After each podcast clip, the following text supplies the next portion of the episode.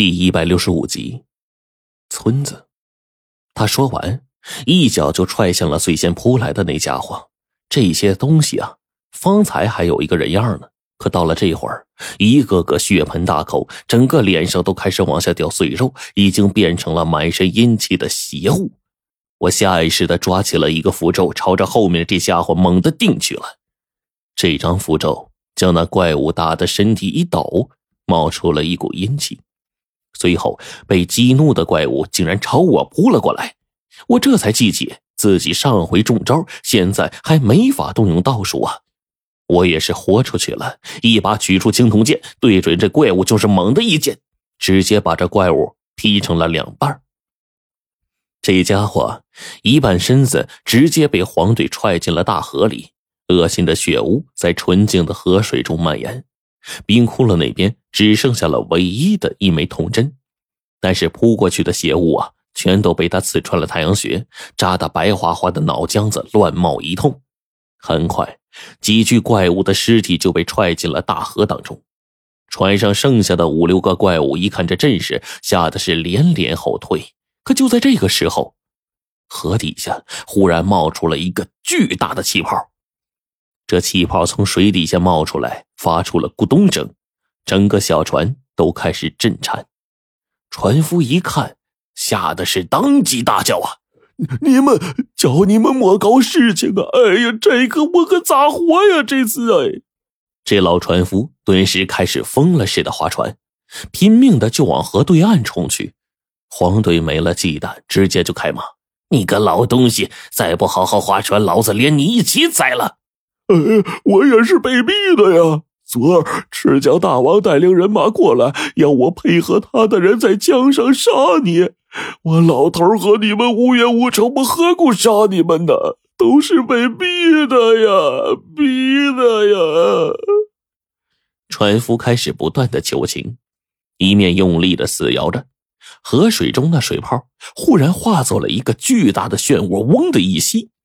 刚才被我们弄死、漂在江上的尸体全都给吸下去了，进入了那河中庞然大物的嘴里。老船夫在这里呢，也是气不打一处来，把头上戴的草帽一扔，就大骂道：“我去他娘的个日的！这赤脚大王原来打的有鬼主意呀！他知道河里有妖，专撵咱们到这河中间发难。”他那些手下杀不死咱们，引来水下的大妖，呃呃，还是一样把咱们给生吞了。你们仨好歹算是外人，我一个小老头他妈容易吗？我，呃，就被这样给给他妈弄死了就。老头此刻是看出来赤脚大王的意图了，开始骂着赤脚大王的祖先。船舱那边剩下几个面目狰狞的怪物，一看我们这个模样，竟然全都割了脖子，自己跳下了河，一路引着水中那个大气泡，咕咚咕咚的响个不停。转瞬间，这个漩涡越来越大，将那几个家伙的尸体全都吞下去了。加油，老爷子！到了对岸，咱们就活了。黄队一面给老船夫加油。我一面跟这老船夫啊说着闲话：“老爷子，您怎么到这大河里划船来了？”“呸！我一生做尽了好事战乱时期啊，被打死在异乡了，死后不能轮回，就到了这方恶土了。”老船夫的一句话，便让我听清楚了，这地儿啊，果然不是所谓活人的世界。黄队一听有门啊，跟着就问：“那赤脚大王厉害吗？”但凡是大王说的话，谁敢违逆呀？那就不想活了。老头这么一说，黄队又问：“有没有比大王更大的官啊？”“法王最大呀！可是啊，我在这儿都划了八十年的船了，勉强混个生计，愣是没见过法王。”倒是这河底下的河妖见一回吓死一回哟。老头正说着话呢，气泡忽然停了，从水底下就冒出来一扇庞大的背鳍。那条鱼背鳍上长满了疙瘩，勉强能从这疙瘩里面看出各种骷髅的模样。但是这条背鳍竟然不比我们这条船小多少。好家伙，这得多大一条鱼呀！难道这就是老船夫口中的河妖？再看那乌黑、恐怖，甚至有点恶心的河妖背鳍上，竟然还有人头在动。也不知道这庞然大物吃了多少这玩意儿了。老船夫一见这模样，嘴里念叨着听不懂的话，一面加快的摇船。那恐怖的背鳍一直跟在我们背后，吓得我们是心惊胆颤。这下面的正主要是忽然一张嘴，只怕呀，就得把我们全都给吃了。眼看着河面下波涛越来越凶，老船夫嘴里念叨着这玩意儿也不好使。这背鳍忽然又冒出了一大截，就仿佛好似是河水中忽然多出来一座小山。涌起的水浪打在我们脚下的这条小船上，一阵晃荡，甚至有了要翻船的迹象。浪花打过来，冰冷的水浪差点将我们给掀翻在地。这船舱啊，也被拍打进去不少水，隐隐要有沉船的意思。眼见在这生死攸关的时候，老船夫急了，忍不住跳着脚的就骂呀。日你仙人！老子乘船干他妈八十年了，期间失足落下去，给你吃了的人也不少吧？我可告诉你，狗日的！你要是真玩这套的话，爷陪你玩。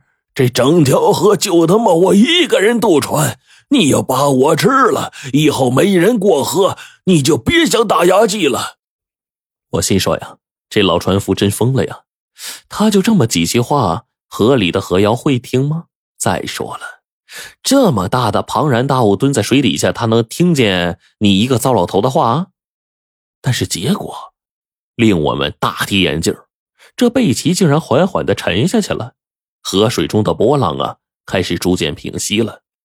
老船夫的话，何瑶似乎听懂了，危险就这样解除了。我们不可思议的回头去看这个老船夫啊，老船夫也是吓得够呛，整个人从脸到胳膊全是汗珠子。他用这个已经湿透的衣服擦了一把汗珠子，整个人叹了口气，然后就跟虚脱了似的。哎呀，我的妈呀！